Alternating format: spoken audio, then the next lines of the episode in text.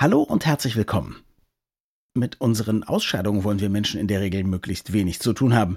Wenn sie allerdings versteinert sind und ein paar tausend Jahre alt, dann wird's schon wieder spannend, denn dann verraten uns die sogenannten Koprolithen einiges über unsere Vorfahren. Und so wollen wir heute darüber sprechen, warum sich unser Darm radikal verändert hat, warum die Geschichte der USA durch einen, naja, Kothaufen neu geschrieben werden muss und wie viel ein Mensch in seinem Leben so hinterlässt. Viel Spaß! Das Gehirn und der Finger. Was in unseren Köpfen und Körpern so vor sich geht. Ein Podcast mit Dr. Magnus Heyer und Daniel Finger. Es gibt ein Spiel, von dem ein Comedian erzählt hat, dessen Namen ich vergessen habe, aber ein Österreicher. Der hat erzählt, dass er das mit seinem Bruder immer gespielt hat, als sie noch sehr klein waren. Ich habe das dann mit meinen Söhnen versucht zu spielen. Es geht so, man muss irgendwas erzählen. Zum Beispiel, naja, Magnus, du weißt doch, dieser Typ, der da neulich was behauptet hat über so und so. Und wenn du dann sagst, wer, dann sage ich, der Steinscheißer Karl. Und dann habe ich dich reingelegt. Ja, das ist die Idee. Also du sagst unvermittelt wer und ich sag der Steinscheißer Karl. Was unglaublich lustig ist, weil wir heute über versteinerte Scheiße sprechen wollen. Genau. Hat aber mit Karl nichts zu tun. genau.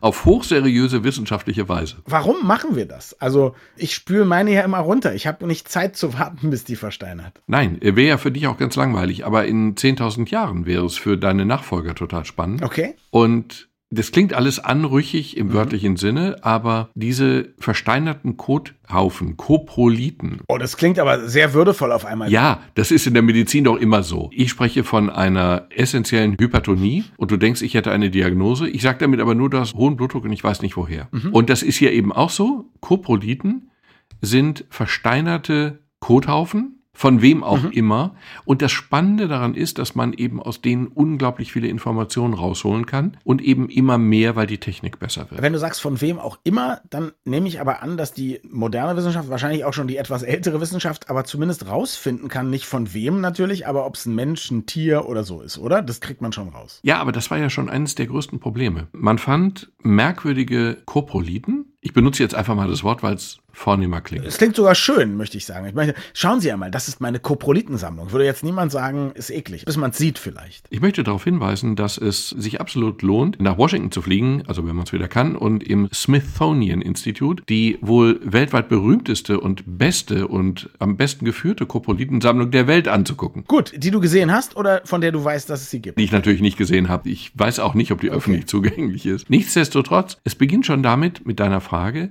von wem stammt denn jetzt dieser mhm. Kothaufen? Und dann gab es die Irritation, das Hundeproblem. Hunde leben schon lange, lange, lange mit den Menschen zusammen. Und es gibt eben uralte Koprolithenhaufen, die sehr viel Hunde-DNA und sehr viel Menschen-DNA beinhalten. Und dann hat man natürlich gedacht, ja gut, Menschen aßen gelegentlich Hunde. Soweit, so gut. Und es war aber einfach zu viel Hunde-DNA da drin. Die Erklärung, die wahrscheinlichste Erklärung ist am Ende, dass Hunde relativ häufig menschliche Scheiße fressen. Tun sie heute auch noch? Ja. Taten sie schon immer. Und dadurch kommt dann natürlich diese merkwürdige Mixtur zustande, die Wissenschaftler zunächst irritiert hat. Auf dieser Basis oder auf diesem Problem, um diesem Problem zu begegnen, hat man dann aber intelligente Systeme entwickelt, die das unterscheiden, die also tatsächlich einigermaßen zuverlässig sagen können, dies ist tatsächlich ein Koprolit, Klammer auf, Haufen, Klammer zu, von einem Mensch oder einem Hund oder einem Dinosaurier. Wenn man jetzt aber zum Beispiel weiß, okay, das ist jetzt ein Human-Koprolit, sag ich mal, also er stammt von einem Menschen, was können wir denn dann lernen? Also wie viel von den Zellen, die da drin sind, kriegen wir denn noch so analysiert, dass wir zum Beispiel was über die Ernährung wissen oder über die Darmflora oder worüber auch immer?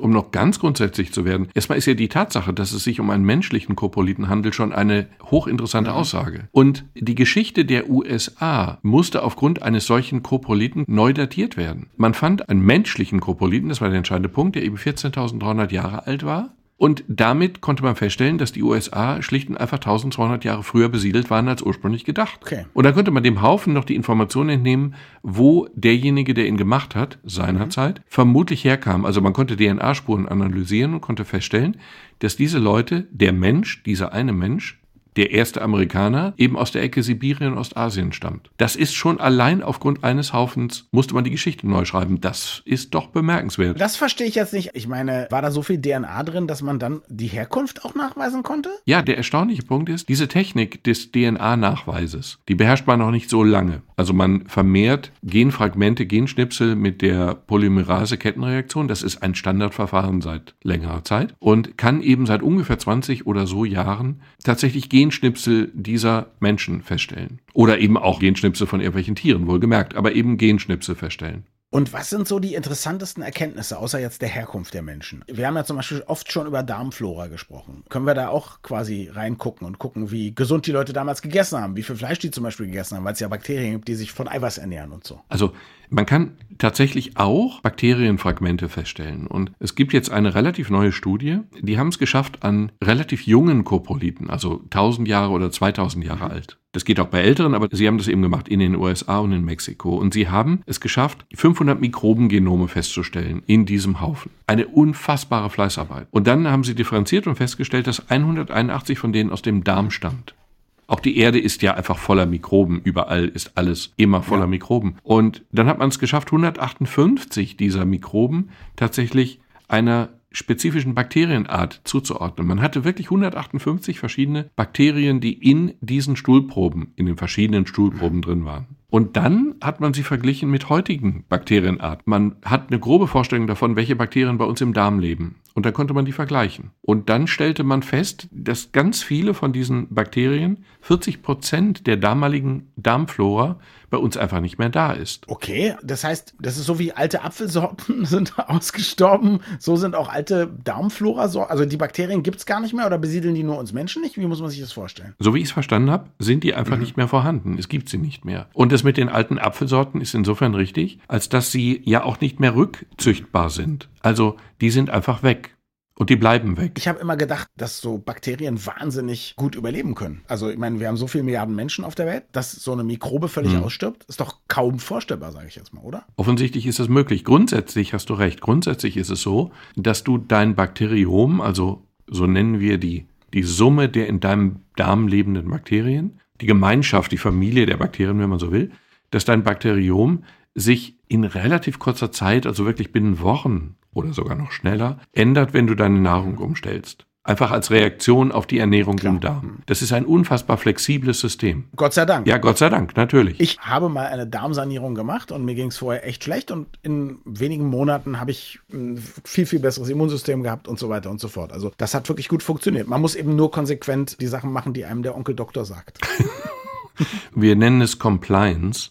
Compliance ist sozusagen das, na, Gehorchverhalten ist ein sehr unglücklicher Begriff, aber wir nennen es Compliance und wir weinen innerlich immer, weil uns klar ist, dass die Compliance extrem gering ja. ist bei Patienten. Aber hier ist tatsächlich das interessante Phänomen.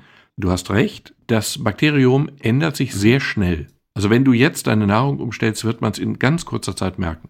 Das ganze System ist extrem flexibel und belastbar. Und umso irritierender oder beunruhigender ist es ja, dass wir tatsächlich innerhalb dieser ich will nicht sagen kurzen Zeitspanne, aber evolutionär ja eigentlich am Wimpernschlag 1000, 2000 Jahre, dass wir tatsächlich so viele Bakterien endgültig verloren zu haben scheinen.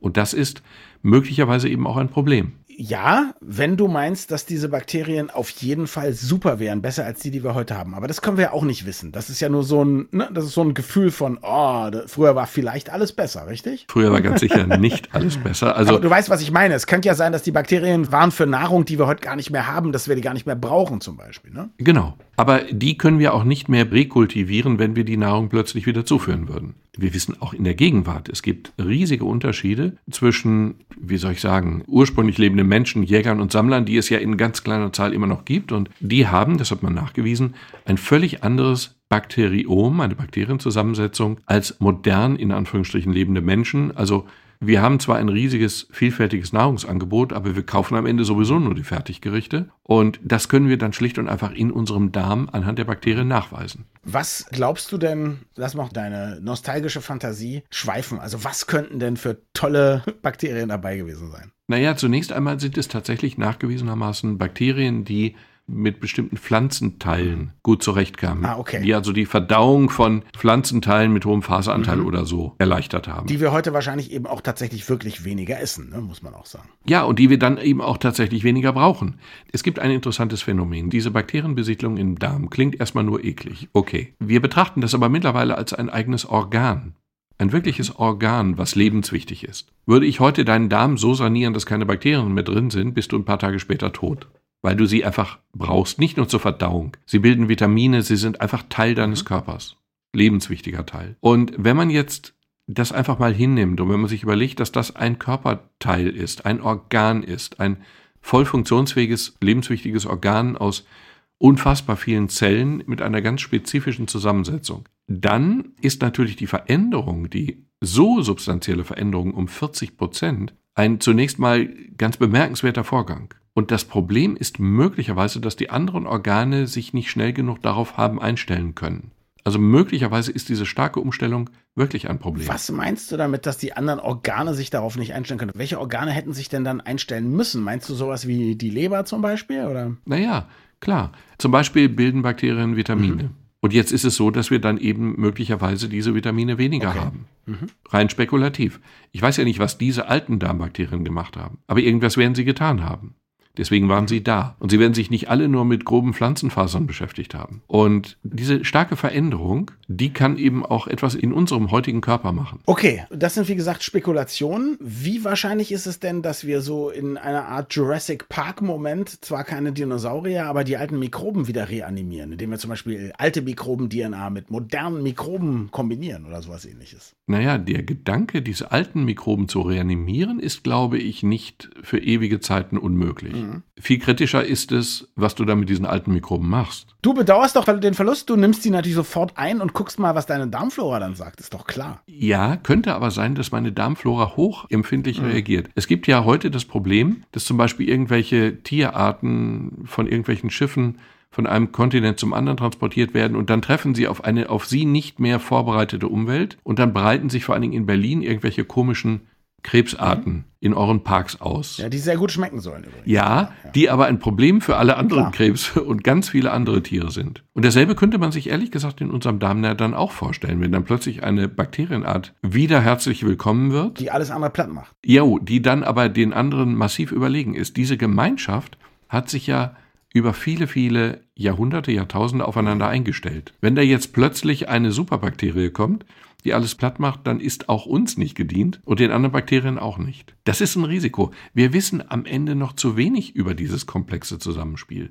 Das sind hunderte von verschiedenen Arten. Wir wissen einfach viel zu wenig, um da grob manipulierend einzugreifen. Die Mischung macht's und die Mischung ist komplex. Okay, das heißt, du trauerst einer Sache nach, die dich möglicherweise sogar ruinieren könnte gesundheitlich. Dann haben wir ja wenigstens herausgefunden, dass es eine vollkommen sinnlose Art von medizinischer Nostalgie ist, der du anhängst. Es ist eine hochspannende Sache, dass wir tatsächlich in der Lage sind, also ich meine, man kann aus diesen Koprolithen natürlich viel schlichtere Klar. Dinge rausholen. Man kann die unter das Mikroskop legen und da kann man eben dort alle möglichen Dinge sehen, also von Knochen, Schalenresten, Pflanzenfasern, mhm. wie auch immer. Aber dass man tatsächlich die Gene der Bakterienbesiedlung beurteilen kann, die Gene der Träger selber beurteilen kann, die Gene derjenigen, die gefressen wurden, beurteilen kann. Sag mal, wer untersucht sowas eigentlich? Ist das ein interdisziplinäres Team von Historikern, Biologen, Ärzten oder wer macht sowas? Ich glaube, das ist jetzt mittlerweile eine quasi eigene anerkannte Wissenschaft. Koprolithologie, ja? Ja, ich habe mich allerdings immer gefragt, wo kommen diese Proben her? Wie erkennt man die? Wie man die erkennt, weiß ich bis heute nicht. Wie, du meinst überhaupt rauszufinden, man hat einen Koprolithen vor sich, meinst du? Ja, mhm. das meine ich. Die haben ja nicht unbedingt, sagen wir mal, die Form eines modernen Stuhlgangs. Die sind ja dann schon etwas verändert im Laufe der Tausenden oder Millionen so. von Jahren. Die erstmal zu erkennen, ist nicht mhm. unproblematisch. Dann habe ich aber in einer groben Überschlagsrechnung mal ausgerechnet, wie viel Stuhlgang so ein Mensch pro Leben produziert. Die Menge ist so hoch, ich sage sie jetzt nicht, weil die Vorstellung alleine unästhetisch. Doch, hör mal, hallo, wir sind hier Bildungspodcast. Naja, also wenn man die Mittelwerte nimmt und eine mittlere Lebenserwartung nimmt, dann kommt man auf, was würdest du schätzen? Oh Gott, warte mal. Jetzt müsste ich natürlich einfach auch rechnen. Ich schätzen. sagen, fühlen. Du sollst nicht rechnen, du sollst fühlen. wie viel hat denn ein einzelner Stuhlgang? Das ist das, was ich mir habe. Du sollst fühlen. Irgendwas zwischen, irgendwas zwischen 500 und 1000 Kilo, ist es sowas? Zwischen 500 und 1000 Kilo. Damit stimmt schon mal die Dimension. Es sind 5000 Kilo. Wow, okay. Aber die Dimension ist zumindest ganz grob richtig. Wenn wir aber tatsächlich 5000 Kilo Stuhl hinterlassen, dann ist ja schon möglich, dass das eine oder andere Gramm irgendwie länger erhalten bleibt durch besondere Natürlich. Bedingungen. Also es ist viel Stuhlgang unterwegs in der Welt. Ich weiß nicht, ob ich das jetzt schön finden soll, diesen Satz. Ich auch nicht. Aber aus wissenschaftlicher Sicht ist es schon sehr, sehr eindrucksvoll. Und das sind ja zum Teil wirklich relativ neue Techniken. Und das finde ich atemberaubend und Bereust du es, Neurologe geworden zu sein? Nein, nein. Aber dieser Bereich würde mich ganz kurz schwach machen, aber nur ganz kurz. Aber ich, ich habe noch nie bereut, Neurologe geworden zu sein, weil bei aller Liebe, aber das Gehirn ist dann doch einem normalen, sagen wir mal, Koproliten ästhetisch deutlich überlegen. Danke fürs Zuhören und bis zum nächsten Mal. Wir freuen uns immer über Feedback an mail.gehirnfinger.de.